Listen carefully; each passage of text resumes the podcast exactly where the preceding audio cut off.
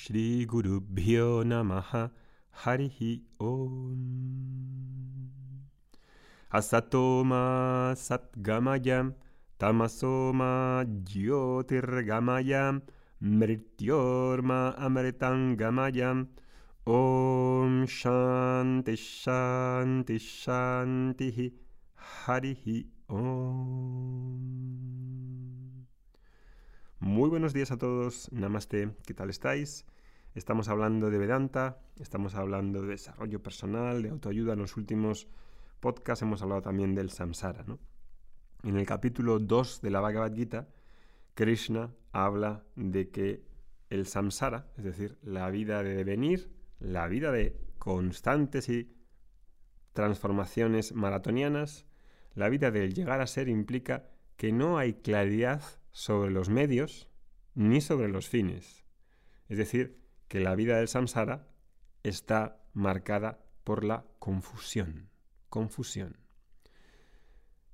Hoy quiero compartiros una cuestión que se llama las ramas del saber, clasificadas por el propio Aristóteles, ¿no?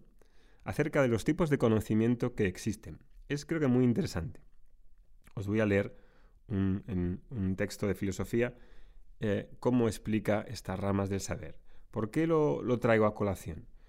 porque precisamente las ramas del saber no están claramente vistas por la persona que se llama espiritual, la persona que busca desarrollo personal, porque aparece que las ramas del saber aparecen como que todas valen lo mismo. Que desde una rama del saber como el mindfulness se puede discernir cuáles son los bienes fundamentales para el ser humano o con una técnica de, coaching es posible eh, conocer todos los bienes que son buenos para ti. Ya. Esto hasta hace poco no era así y no debería ser así por varias razones de peso. Voy a empezar con esta clasificación de Aristóteles, muy antigua, muy conocida, que habla sobre tres campos, tres campos de saber. Bueno, pues Aristóteles procede a esta clasificación con tres campos de saber, que están relacionados directamente con las tres dimensiones principales de la existencia humana. El primero es el saber productivo, que dice que es técnico y remite a la fabricación de cosas útiles. El segundo saber lo llama el saber práctico, que es ético y político y remite a la acción libre o electiva, porque busca la virtud, la virtud, la regla de la buena acción. Y en tercero lo llama saber teorético, teorético entendido de una manera, en la que está referido al ser, al ser y al ser de las cosas mismas, la verdad de las cosas, no a la gente que fabrica cosas con ellas para emprender alguna acción, sino al ser en sí mismo, la verdad del del individuo, de Dios, del mundo. Tiene que ver con ese conocimiento del ser profundo, del yo esencial, si queréis decir. Por otra parte, la clasificación en sí misma está relacionada con la concepción general de Aristóteles, es decir, que el saber productivo, las ciencias productivas, remiten a ese carácter de necesitado de la vida humana en el sentido de que exige la satisfacción de ciertas necesidades elementales para mantener, mantener la vida, ¿no? Necesitan, que necesitan una, actividad que llama poyéutica, productiva, por parte de los hombres. En segundo lugar, el saber práctico no se relaciona con las necesidades de la vida, sino por el contrario con la posibilidad de una vida buena. Y aquí hace falta una gran reflexión para saber qué es una vida buena, qué constituye una vida buena, qué tipo de educación me hace discernir qué es una vida buena. Dice, es decir, aquella que ya no está orientada a la satisfacción de las necesidades primarias, sino al ejercicio de la libertad. Ojo, a cómo habla sobre aquellos ideales tan diferentes que pueda decir quizá la autoayuda. Y en tercero, la actividad teórica es para Aristóteles, en general para las filosofías sapienciales antiguas, la mejor de todas las vidas posibles para el hombre libre que nada puede ejercitarse con más propiedad que en el conocimiento superior. Y no porque sea un conocimiento así tipo eh, alejado de mí mismo, una cosa mm, como un lujo, no, precisamente porque es el saber acerca de la verdad de ti. Y eso tiene unas implicaciones existenciales tremendas y prácticas. Las ciencias teóricas, dice, son las ciencias superiores en el sentido de que, como hemos dicho, toman su fundamento de la cosa misma que investigan y no de los propósitos que frente a ella persiga el agente o productor, es decir, que investigan las leyes de lo real. Aristóteles reconoce explícitamente este estatus este a una ciencia que llama la física. La física no se entiende la física en el sentido de que hoy llamamos física, es algo un poco más eh, elevado en el sentido de que no solamente estudia la física, ¿no? De hecho, en su libro de, mm, eh, tiene un libro que se llama Física y otro que se llama Metafísica. Y los dos, física es un poco difícil, el de Metafísica es un, un libro muy interesante que os recomiendo. También llama ciencias teoréticas a las matemáticas y a la teología, considerando a esta última primera entre las superiores. A veces también la llama filosofía primera más bien que teología, filosofía primera, porque su objeto, Dios, es el más eminente de los objetos posible. Bueno, es una manera en la que aquí lo ha traducido eh, este autor del libro de filosofía. Bien, ahí termino esas palabras de Aristóteles. Entonces, que existan en el desarrollo personal áreas con un saber productivo y práctico y que permitan desarrollar capacidades útiles, como decía en el podcast anterior, es muy razonable.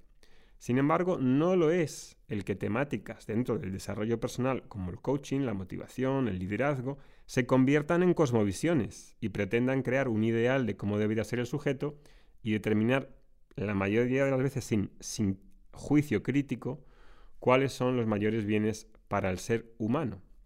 Es decir, que sin haber hecho el estudio de esos tres saberes, que un saber práctico o un saber productivo pueda eh, abarcar el conocimiento que les corresponde a lo que Aristóteles llama la actividad superior teorética.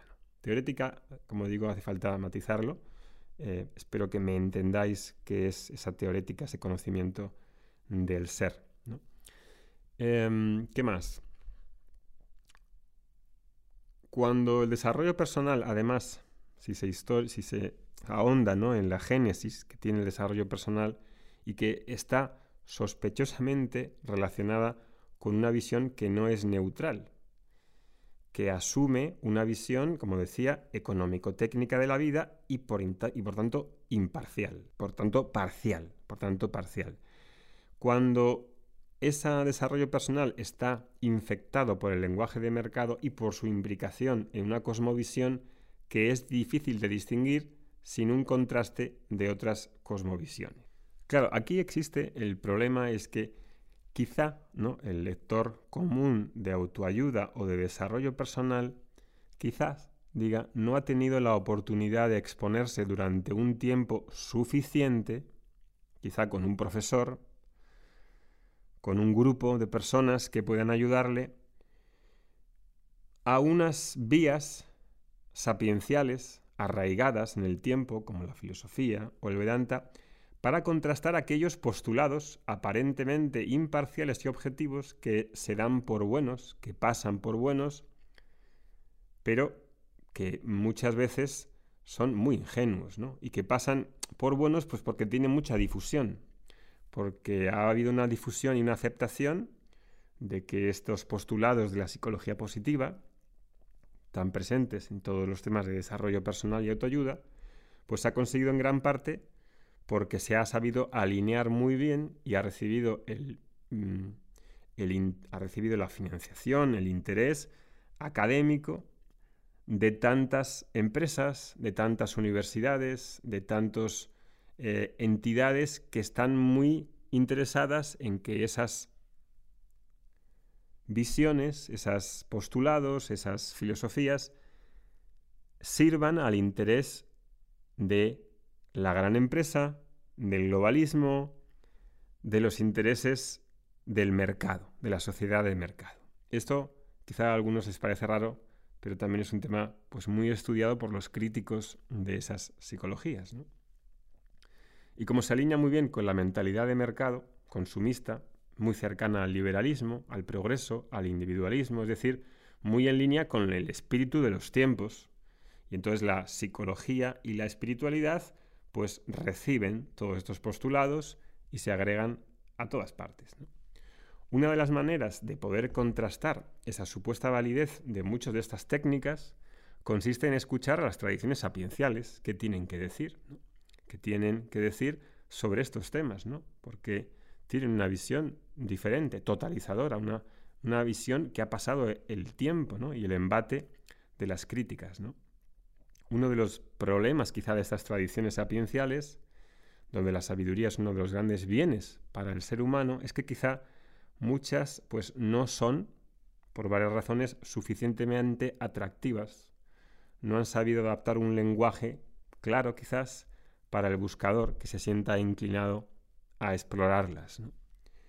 Y las personas pues, que encuentran el, que el desarrollo personal puede ayudarles en algunos aspectos, pero, pero, pero sientan también que no tienen suficiente profundidad o que necesitan estar expuestas constantemente a comprar más libros y más cursos y de una manera infinita, quizá haya una oportunidad para esas personas que lo sienten de exponerse a obras clásicas en las que hay una una espiritualidad, una educación espiritual íntegra, totalizadora, completa, acompañada y que sigue siendo muy, muy vigente para las necesidades reales del ser humano.